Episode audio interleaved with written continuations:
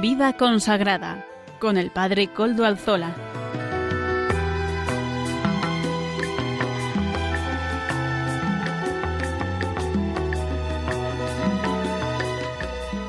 Buenas tardes, queridos oyentes de Radio María. Bienvenidos al programa de Vida Consagrada, que se emite todos los jueves de 5 a 6 de la tarde. Como podrán comprobar, hoy la voz que les acompaña no es la del Padre Coldo Alzola, trinitario, porque no puede estar hoy con nosotros por encontrarse de viaje. Normalmente emite desde Algorta, desde la parroquia del Santísimo Redentor, desde donde custodian los restos del Beato Domingo Iturrate. Beato Domingo Iturrate ruega por nosotros. Saludo a los que nos están acompañando desde el control central en Madrid. Les habla Amaro Villanueva, colaborador habitual de este programa en la sección musical de Música para Evangelizar. Y sin más dilación paso a presentarles los contenidos del programa. En primer lugar, escucharemos la sección editorial con don Eusebio Hernández. A continuación, escucharemos la entrevista al padre jesuita don Abel Toraño, coordinador del año ignaciano en la provincia de España de la Compañía de Jesús. Seguidamente, la hermana Paqui Selles nos comentará la Laudato Si. En cuarto lugar, entrará la sección de música para evangelizar que habitualmente les presenta un servidor. Y para finalizar, la hermana Regina nos comenta la liturgia de la semana.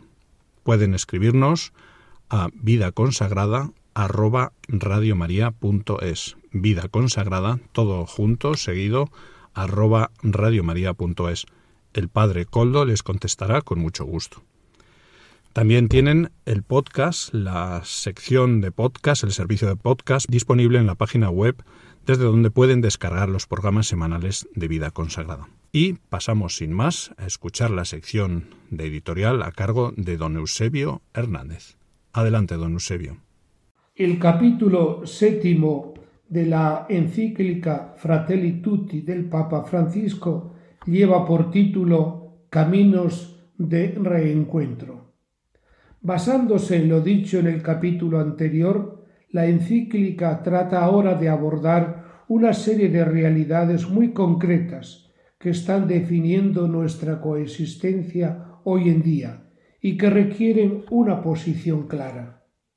El punto de partida debe ser siempre la verdad, acompañada de la justicia y la misericordia. La verdad no tiene que conducir a la venganza, sino a la reconciliación y al perdón. En mi escudo episcopal he puesto como lema Caritas imperitate, la caridad en la verdad. Sí, la caridad debe fundamentarse en la verdad, pero la verdad tiene que mantenerse siempre con la caridad. El Papa nos recuerda además que el proceso de paz es un compromiso constante en el tiempo, y para este proceso es indispensable la transparencia y la preservación de la memoria histórica, pues la verdad es una compañera inseparable de la justicia y de la misericordia. La paz es algo dinámico que tiene como objetivo formar una sociedad basada en el servicio a los demás y en la búsqueda de la reconciliación y el desarrollo mutuo. Es más, la paz ha de comenzar por nosotros mismos, la paz con nuestra propia conciencia, paz con nuestra familia, con nuestros vecinos, y esta paz requiere comprensión, perdón, misericordia. No exijamos paz fuera de nuestro ambiente si antes no trabajamos por la paz en nuestro hogar. El arduo camino hacia la paz mundial no es un camino en el que puedan superarse todas las diferencias, sino un camino de trabajo compartido para la promoción del bien común. Es perjudicial cuando uno quiere dominar al otro o cuando solo el poder tiene la primera y última palabra. Igualmente perjudicial es la forma en el que la riqueza se acumula hoy día por una pequeña minoría. Esto está lejos de ser una preocupación compartida por el bien común. Y estos son los obstáculos para ello. Por eso las grandes reformas nunca se hacen desde un escritorio, ni por medio de legales solamente, sino cuando a través del diálogo conjunto se hace un esfuerzo serio por encontrar soluciones duraderas. En este sentido, es importante dejar de lado conscientemente cualquier forma de venganza. La paz no, es solo, no solo significa la ausencia de guerra, sino también el deseo de crecer realmente hacia una mayor tolerancia hacia los demás, en la que el respeto de la dignidad de cada uno como ser humano debe ser siempre lo primero. El Papa habla de la guerra como una amenaza constante. Asegura que no es posible sostener el concepto de guerra justa y hace una llamada a la eliminación total de las armas nucleares y propone usar ese dinero para acabar de una vez con el hambre y la sed en el mundo y para el desarrollo de los países más pobres. Sobre la pena de muerte, el Santo Padre reafirma el rechazo histórico y total de la Iglesia a esta práctica. Ni siquiera el homicida pierde su dignidad personal y Dios mismo se hace su garante. De ahí surgen dos reflexiones. La primera es que no podemos ver el castigo como una venganza, sino como parte de un proceso de sanación y reinserción social. Y segunda, que hay que mejorar las condiciones de las prisiones respetando la dignidad humana de los presos, pensando también que la cadena perpetua es una pena de muerte oculta. Al mismo tiempo, reafirma la necesidad de respetar la sacralidad de la vida, allá donde hay partes de la humanidad parecen sacrificables, porque los no nacidos, los pobres, los discapacitados, los ancianos, no podemos admitir la eutanasia, seamos promotores de vida y no promotores de muerte. Ligado a la paz está el perdón. Se debe amar a todos sin excepción. El perdón no significa impunidad, sino justicia y memoria, porque perdonar no significa olvidar, sino renunciar a la fuerza destructiva del mal y al deseo de venganza. Nunca evolucionamos sin un claro recuerdo del pasado, pero siempre debemos dejar espacio para el perdón. Las guerras no se vencen con la fuerza de las almas, sino con el poder del perdón. Es lamentable que algunas personas no quieran hablar de reconciliación porque creen que el conflicto, la violencia y la separación son inherentes a cualquier forma de coexistencia. Otros ven la reconciliación como un signo de debilidad y una forma de huir del conflicto. El perdón y la reconciliación son temas muy característicos del cristianismo, pero también están presentes en otras religiones. Pero Cristo no habla de perdón, paz y acuerdos sociales superficiales. En el Evangelio Pedro pregunta a Jesús, ¿cuántas veces tenemos que perdonar? Hasta siete. Y Jesús le responde, hasta setenta veces siete, es decir, siempre. Nos enseña que el perdón debe ser continuo, permanente y gratuito.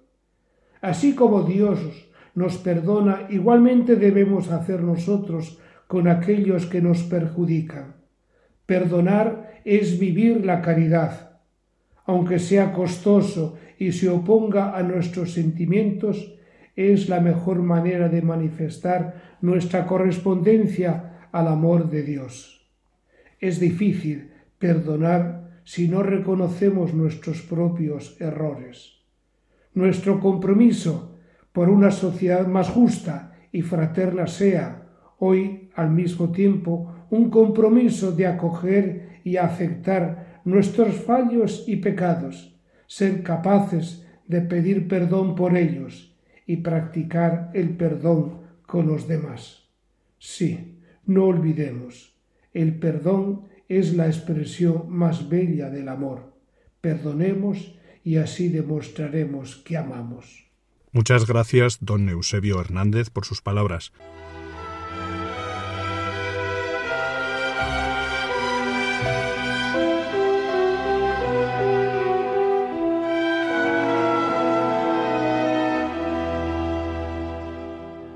Y ahora pasamos a la entrevista de la semana.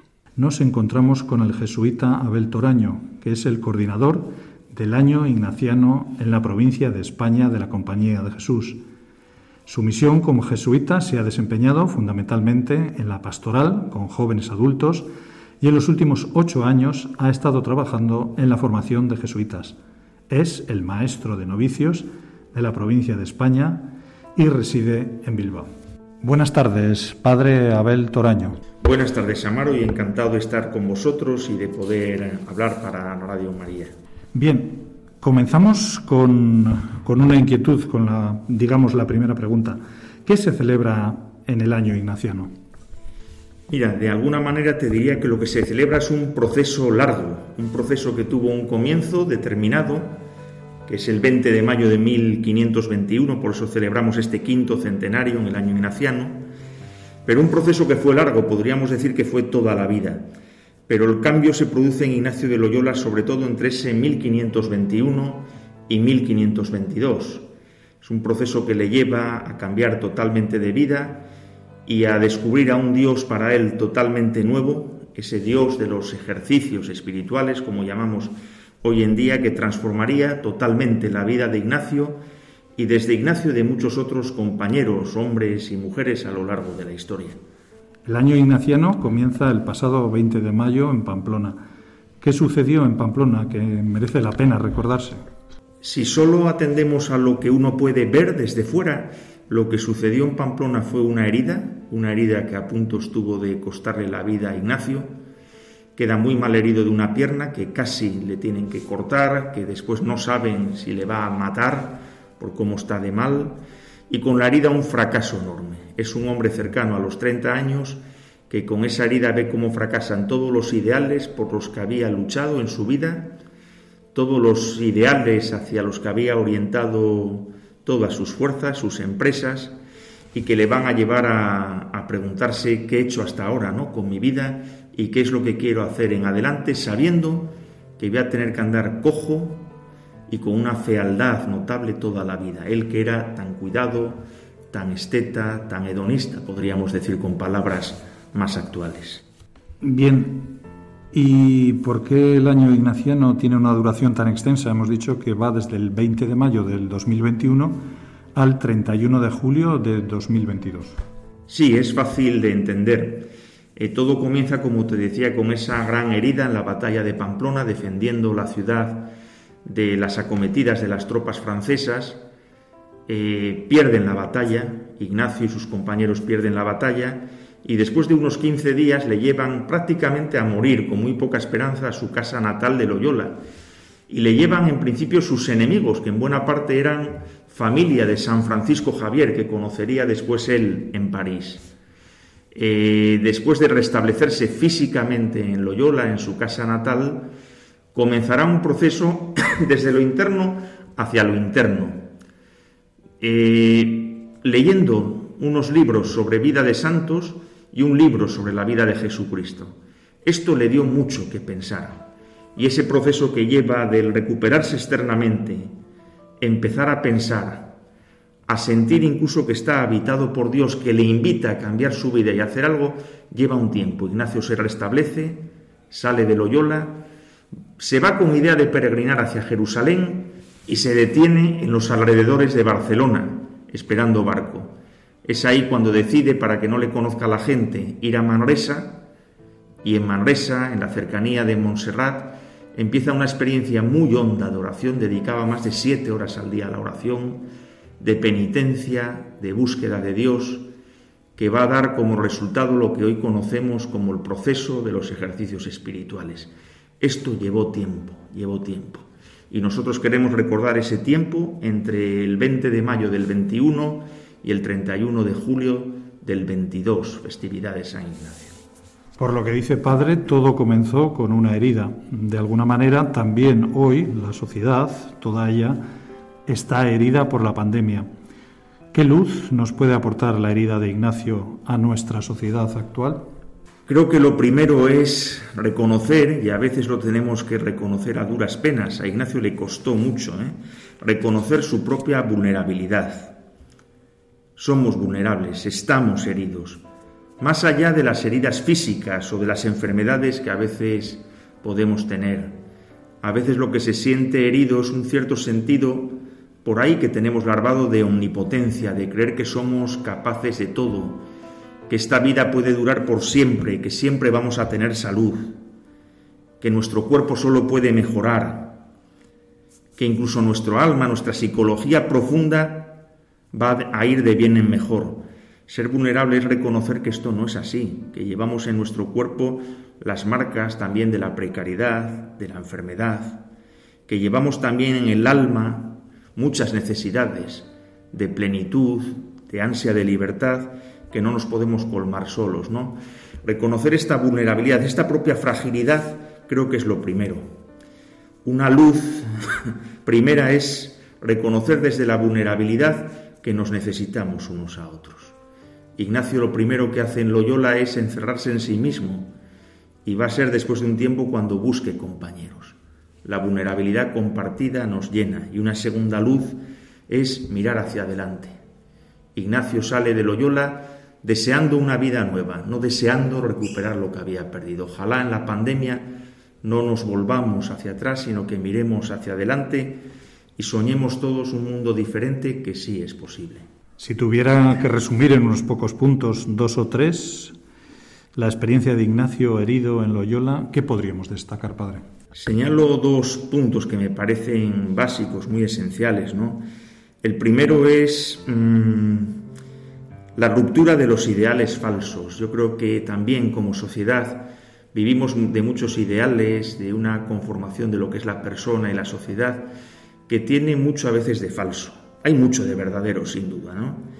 Pero para Ignacio fue importante reconocer que había construido su vida en lo que él llamaba las vanidades del mundo, el éxito, el poder, la riqueza, los placeres del cuerpo, y empezó a sentir en esa ruptura de ideales que se construían otros que la vida de Jesús es lo que merece la pena ser vivido, que merece la pena abrazarse. Pero para eso es necesario conocer qué nos seduce, qué nos engaña, cuál es su mentira o su apariencia de bien. Y la segunda cosa que destacaría es que empezó a descubrir que Dios no está en las ideas ni en los libros, sino que habla al corazón y que nunca nos deja solos, nos pone en camino. Es paradójico como este hombre, un joven ya de 30 años, pero que va a quedar cojo toda la vida, se convierte, él mismo habla de sí como el peregrino, un peregrino. La pregunta para nosotros es, ¿vivimos a veces cojeras que nos paralizan o sentimos ese entusiasmo que brota de dentro y que nos pone en camino contando con nuestras fragilidades, poniéndolas en juego? Y sí, ahí ocurre el milagro y es el milagro de llevar una vida más acorde a Dios, más según Jesús. Creo que es el principio también del discernimiento. Bien, hablemos ahora sobre la fe como experiencia de Dios. Y aquí le voy a hacer dos preguntas. Eh, ¿Qué Dios se va mostrando a aquel hombre que había estado lleno de ideales y que sintió su vida rota? Eso por una parte. Y la segunda pregunta sería, ¿fue una experiencia de Dios fácil o, tuvo sus altibajos? Creo que, bueno, es difícil resumir, pero por dar dos o tres trazos eh, firmes ¿no? sobre la experiencia de Dios de Ignacio, la primera diría que es que Dios es misericordioso siempre. Dios nos ama y es misericordioso siempre, ¿no? Ignacio empieza a descubrir un amor muy personal de Dios, de Jesús en concreto por él, hasta dar la vida por él, ¿no? Un Dios que ama a la persona y un Dios que ama al mundo. Un Dios además que crea comunidad. Ahí está la iglesia, como ese signo en el mundo de la comunidad que Dios desea y está creando. Dios misericordioso siempre. También diría que Ignacio descubre un Dios que es comunidad de amor, que es Trinidad, y que para él se centra sobre todo en la experiencia de Jesús. Ahí está su Señor. Ahí está el Señor a quien él debe servir. Ese Señor que él mismo es servidor, que se abaja, que se ciñe la toalla y que nos lava los pies. Y sin duda esto con altibajos, no da tiempo aquí, ¿verdad?, a entrar en ellos, pero cuando se aproxima ya Manresa, Ignacio va a vivir tres etapas muy diferentes. Pero una de ellas, la intermedia, Ignacio desea incluso que se acabe su vida. No sabemos si tentaciones de suicidio, ¿no? Tanto que él deseaba conquistar a Jesús, lo que va a notar es que el Señor nos salva simplemente porque es misericordioso. Así lo dice él en su autobiografía. El Señor me salvó por su misericordia. Esa experiencia de cercanía y de ternura de Dios. Bien, pasamos ahora a la segunda parte y vamos con los actos que se están preparando por parte de los jesuitas en España. Supongo que no es fácil resumirlo todo, pero si tuviera que destacar algunas iniciativas, ¿qué nos podría contar más aún? ¿Cuál es el foco sobre el que se podría llamar la atención? Sí, para todos los que estáis ahora oyéndonos, os diría que accedáis a la página web ignatius500.org. Ignatius 500, 500 con, con. Eh, ahí encontraréis las actividades y el calendario de estas actividades. Hay muchas, sin duda alguna. Eh, ahora, comienzo de julio, cuatro compañeros van a hacer una ruta por el camino ignaciano, ese camino que recorrió Ignacio desde Loyola hasta Manresa. Irán grabando vídeos y haciendo propuestas pastorales muy diversas que irán colgando en la web. Para jóvenes hay preparadas diferentes experiencias, un macroencuentro, el próximo curso, también unos desafíos para jóvenes en diferentes peregrinaciones, las casas de espiritualidad están preparando también simposios, ya tienen preparados, sobre nuevos modos de dar ejercicios ignacianos, nuevos lenguajes y muchísimas otras cosas como las publicaciones también que, van que están viendo ya la luz. Dentro de unas semanas se van a publicar las actas del simposio de psicología y ejercicios espirituales que ya con vistas al año ignaciano se celebró hace dos años. Más allá de las actividades, para mí la clave es esta, ¿Por qué hacemos o proponemos lo que proponemos? Eh, para mí la pregunta clave es, ¿qué movió a Ignacio a tener iniciativas para atender a las mujeres que vivían de la calle, a los niños que estaban abandonados y sin ninguna educación? ¿Qué movió, por ejemplo, al padre Rupe a crear un servicio jesuita para los refugiados, hoy algo tan actual, desgraciadamente? al padre Velaz a crear fe y alegría o a San Roque González a fundar reducciones en el Paraguay. ¿Qué experiencia interior hace que estos hombres de carne y hueso como nosotros cambien su mirada, vean las cosas de otra manera y estén dispuestos a tener estas iniciativas? Para mí esta es la clave. Bien, y ya por último, si tuviera que formular una petición, un deseo para todas las personas que se acercan a la figura de Ignacio de Loyola en este año, ¿qué es lo que podríamos pedir? ¿Qué le gustaría que sucediera? Pues mira, yo te diría de en comienzo que tenemos que reconocer que nadie se puede llenar a sí mismo, que necesitamos la experiencia del otro, del prójimo y del otro con mayúsculas de Dios para ver la realidad de una manera nueva. Entonces cada uno se pregunte qué me ayuda a mí a salir de mí mismo y ver las cosas de manera renovada. Sin duda, aquí la experiencia de los ejercicios espirituales puede ser la experiencia idónea, casi diría ideal, para empezar desde dentro, desde el corazón, a ver nuevas todas las cosas, con la novedad que da el Espíritu. Esto es lo que te diría. Bien, pues esto ha sido todo, eh, la entrevista que hemos mantenido. Muchas gracias al padre jesuita don Abel Toraño, coordinador del año ignaciano en la provincia de España de la Compañía de Jesús. Muchas gracias por haber atendido los micrófonos de Radio María dentro del programa de Vida Consagrada. Muchas gracias. Amaro, muchas gracias a ti y a vuestra disposición para cualquier otra cosa que queráis. Buenas tardes. Muchas gracias, don Abel Toraño, jesuita coordinador del año ignaciano nuevamente.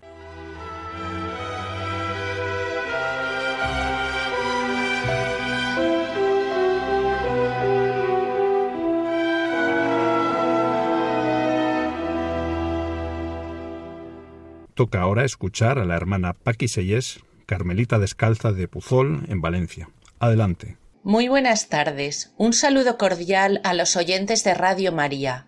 Soy la hermana Paqui Seyes, Carmelita Descalza de Puzol.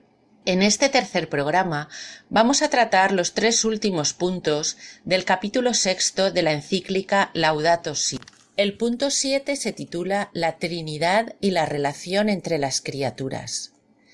Para nosotros los cristianos, creer en un solo Dios que es comunión trinitaria nos lleva a pensar que toda la realidad contiene en su seno una marca propiamente trinitaria se nos invita a admirar las múltiples conexiones, la unión que existe entre todas las criaturas, y esto a su vez nos lleva a descubrir una clave de nuestra propia realización. Porque la persona humana más crece, más madura y más se santifica a medida que entra en relación, es decir, cuando sale de sí misma para vivir en comunión con Dios, con los demás y con todas las criaturas, y por supuesto con la naturaleza. De esta manera, asume en su propia existencia ese dinamismo trinitario que Dios ha impreso en la persona desde su creación. Todo está conectado y esto nos invita a madurar una espiritualidad de la solidaridad global que brota y que tiene su fuente en el misterio de la Trinidad. El punto 8. Reina de todo lo creado. El Papa propone a la Virgen como madre de toda la creación. Ella, que cuidó a Jesús, también puede cuidar de este mundo herido. Se compadece del sufrimiento de los pobres y junto a su Hijo es glorificada por lo que la podemos llamar Madre y Reina de todo lo creado y además le pedimos que nos ayude a mirar este mundo con, ojos misericordiosos de madre. Junto a ella, en la familia santa de Nazaret, destaca la figura de San José. Él cuidó y defendió a María y a Jesús con su trabajo y su presencia generosa, y los liberó de la violencia de los injustos, llevándolos a Egipto. En los Evangelios, San José aparece como un hombre justo, trabajador y fuerte, pero de su figura emerge también una gran ternura, ternura que no es propia de los débiles, sino al contrario, de los verdaderamente fuertes, de aquellos que están atentos a la realidad para amar y servir humildemente. Por eso San José fue declarado custodio de la Iglesia Universal. Él, junto con María, puede enseñarnos a cuidar, puede motivarnos a trabajar con generosidad y ternura para proteger este mundo que Dios nos ha confiado. Punto 9. Más allá del sol. En este último punto de la encíclica, el, Papa apunta a ese fin al que todos llegaremos, en que nos encontraremos con la belleza de Dios en la casa común del cielo, donde contemplaremos el universo y cada criatura luminosamente transformadas. Pero mientras estamos en este peregrinaje, mientras vamos caminando, hemos de ir haciéndonos cargo de esta casa común que se nos ha regalado, y con esperanza dice el Papa que caminemos cantando. Dios que nos convoca a la entrega generosa y nos anima y nos invita a darlo todo, nos ofrece las fuerzas y la luz que necesitamos para seguir adelante siempre. En el corazón de este mundo sigue presente el Señor de la vida, que tanto nos ama. Él no nos abandona nunca, no nos deja solos, porque se ha unido definitivamente a nuestra tierra y su amor siempre nos lleva a encontrar nuevos caminos. Como conclusión de este documento, el Papa nos propone dos oraciones, una que podemos compartir todos los que creemos en un Dios creador omnipotente, y otra para que los cristianos sepamos asumir los compromisos con la creación que nos plantea el Evangelio de Jesús. Invito a los oyentes de Radio María a unirnos para rezar esta última oración. Y ya con ella concluyo y me despido de todos, agradeciendo muy cordialmente su atención y escucha. Oración cristiana con la creación. Te alabamos, Padre, con todas tus criaturas que salieron de tu mano poderosa. Son tuyas y están llenas de tu presencia y de tu ternura. Alabado seas. Hijo de Dios, Jesús, por ti fueron creadas todas las cosas. Te formaste en el seno materno de María, te hiciste parte de esta tierra, y miraste este mundo con ojos humanos. Hoy estás vivo en cada criatura con tu gloria de resucitado. Alabado seas. Espíritu Santo, que con tu luz orientas este mundo hacia el amor del Padre y acompañas el gemido de la creación. Tú vives también en nuestros corazones para impulsarnos al bien. Alabado seas. Señor uno y trino, comunidad preciosa de amor infinito, enséñanos a contemplarte en la belleza del universo, donde todo nos habla de ti. Despierta nuestra alabanza y nuestra gratitud por cada ser que has creado. Danos la gracia de sentirnos íntimamente unidos con todo lo que existe.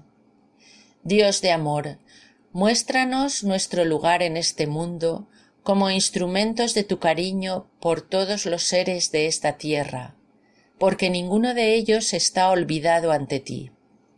Ilumina a los dueños del poder y del dinero, para que se guarden del pecado de la indiferencia, amen el bien común, promuevan a los débiles y cuiden este mundo que habitamos.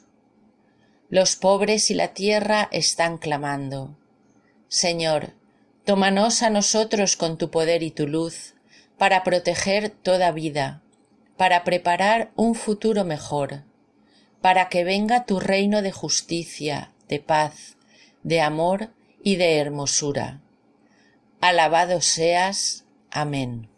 Muchas gracias, hermana Paqui Sellés, Carmelita Descalza de Puzol en Valencia.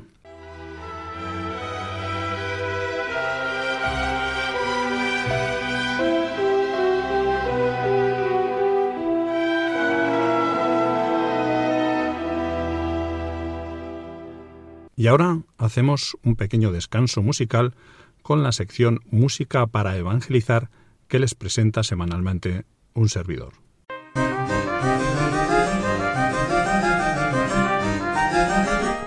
Y continuamos con esta sección de música para evangelizar y hoy ofrecemos una canción muy conocida del año 1978.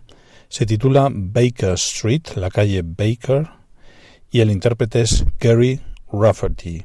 Para mí es una de las obras maestras de Gary Rafferty, un escocés que se dio a conocer en el grupo Steelers Will en 1972. Serpenteando camino abajo en Baker Street. Luz sobre tu cabeza y muerte en tus pies. Bueno, otro día loco. Beberás y pasarás y te olvidarás de todo. Esta ciudad desierta te hace sentir tanto frío. Hay tanta gente, pero ninguno tiene alma. Y te está llevando tanto tiempo descubrir en qué te equivocaste. Solías pensar que era tan fácil. Solías decir que era tan fácil. Estás intentando ahora un año más y serás feliz. Solo un año más y serás feliz. Pero ahora estás llorando. Ahora estás llorando. Allá abajo hay un muchacho en su lugar. Él abre la puerta. Tiene esa mirada en su rostro. Y te pregunta dónde has estado. Le dices a quién has visto y habláis de todo. Él tiene el sueño de comprar alguna tierra. Él va a dejar la botella y entonces se va a sentar en algún pueblito tranquilo y se olvidará de todo. Pero sabes que se va a seguir moviendo sabes que Él nunca dejará de moverse, porque Él rueda, Él es la piedra rodante. Y cuando te levantas, es una nueva mañana, el sol está brillando, es una nueva mañana, y tú estás yendo, tú estás yendo a casa. Por fin descubre el camino, Gary Rafferty, por fin descubre la luz.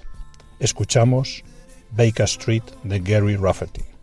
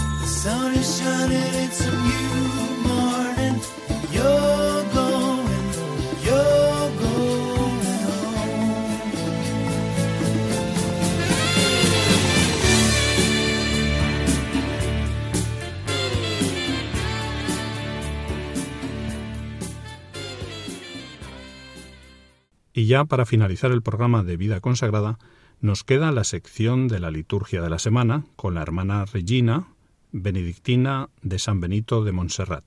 Adelante, hermana. Buenas tardes, queridos radio oyentes de Radio María. Soy la hermana Regina, benedictina del monasterio de San Benito de Montserrat, que ya os he hablado otras veces. Siempre me gusta comentar el Evangelio de Jesús, pero este domingo 13 creo que me gusta muy en particular, porque nos da testimonio de dos milagros de Jesús con dos mujeres, la que sufría pérdidas de sangre desde hacía doce años y la hija del jefe de la sinagoga también de doce años. Doce años es un tiempo persistente para la mujer. No era cosa de un día y para la niña era una contrariedad importante.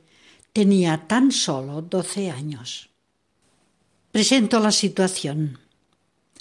En el Evangelio de Marcos estamos en el momento en que Jesús escoge el nuevo pueblo del Evangelio. La elección de los doce, acaba de nombrarlos, la promesa de los que están a su alrededor, que son su madre y sus hermanos, y en estos milagros extraordinarios alrededor del lago, finalmente está claro que tanto el endemoniado de Gerasa como esta mujer impura por las pérdidas de sangre y la niña muerta formen parte de esta nueva comunidad de Jesús.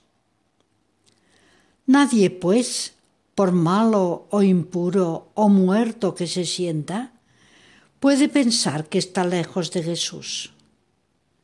Todos somos su familia. Él, Jesús, lucha con nosotros aunque parezca que la situación es desesperada. Ni pandemias, ni tantas muertes pueden separarnos de Él. Él se queda entre nosotros para compartir nuestros dolores y nuestras muertes diarias. Más allá de nuestros afanes nos queda Él. Más allá de todas las incomprensiones nos queda Él. Más allá de los éxitos nos queda Él. Más allá de los fracasos nos queda Él. Más allá, mucho más allá, nos queda Él, nos queda todo. En los dos milagros de hoy es la fe, la confianza, la que consigue el milagro. Y en esa mujer enferma se expresa con una fuerza extraordinaria. Ella tiene suficiente con tocar la borla del manto. Por eso a Jesús le sorprende tanto que quiere que lo explique ante todos los presentes. No es la fe del fariseo frente al altar recordando a Dios todas sus cualidades. Es la fe que llena el corazón, aunque nadie la vea. La fe de la que se sabe amada, aunque nadie lo adivine. ¿Cuánta falta nos hace ese creer que llena la vida y la ensancha con unas posibilidades inmensas? Si nos lo creyéramos, seguro que nos pasarían maravillas, pero somos tan mezquinos, tan tacaños, vivimos tan cerrados en nosotros mismos que nunca nos pasa nada nuevo. Y si hablamos de la hija de Jairo ya muerta, nos encontramos ante la gratuidad absoluta de Dios, que siempre da vida, incluso allí donde reina la muerte. Sabemos que en el seno de la Trinidad el Padre es donación pura, el Hijo recepción pura y el Espíritu Santo relación pura entre el Padre y el Hijo. Así, Jesús, el Hijo, es también pura recepción, como la pequeña de Jairo, que tendida en el lecho, sin ni respiración, lo recibe absolutamente todo de Jesús. Y cuando él dice talita cum, ella se levanta. El griego dice geiro, que quiere decir resucita. Es pues una anticipación de lo que es Jesús ahora, el que resucita, el que da vida eterna amor verdadero que dura para siempre. Es lo que Jesús nos da durante la vida y nos dará después de la muerte. Nadie sabe lo que pasa después de la muerte. Pero si creemos en el Evangelio, Jesús dice que Él es la resurrección y la vida. Dice que su vida terrena, su Evangelio, es resurrección y vida, que empieza en este mundo y seguirá eternamente si es que hemos descubierto lo que es amar verdaderamente como lo hizo Él. La mujer con pérdidas de sangre tocó Jesús y quedó curada. La niña es tocada por Jesús y resucita. Tocar, pues, es importante. Es tan fácil tocar. Tocamos a Jesús. Nos ponemos cerca de Él en la oración y sentimos su mano abierta cerca de nuestro rostro, cerca de nuestro corazón. Solo Él nos puede dar la salud del alma y la paz. Por tanto, solo a Él lo necesitamos. Que sea así para todos. Bien, pues hemos llegado al final del programa de Vida Consagrada. Hoy hemos escuchado en editorial a don Eusebio Hernández, en la entrevista a don Abel Toraño, jesuita, coordinador del año ignaciano. En la sección Laudato Si a la hermana Paqui.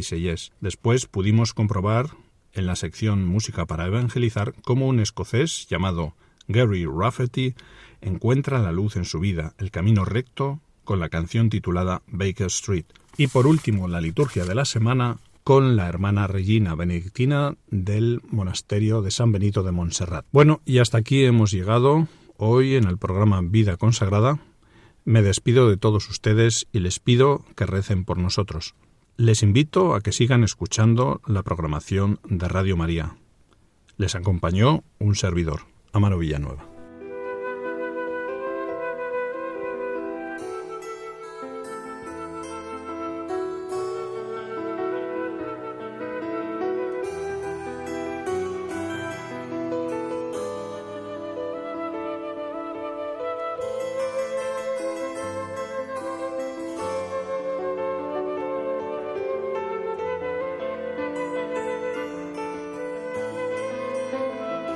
Consagrada con el Padre Coldo Alzola.